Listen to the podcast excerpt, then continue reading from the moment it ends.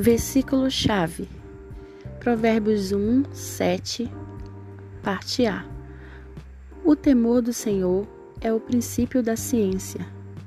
Muito embora a maioria dos provérbios focalize a vida cotidiana e não a experiência abertamente religiosa, esse lema para o livro como um todo nos informa de que as escolhas feitas em todas as áreas da vida são, em última instância, espirituais e morais por natureza.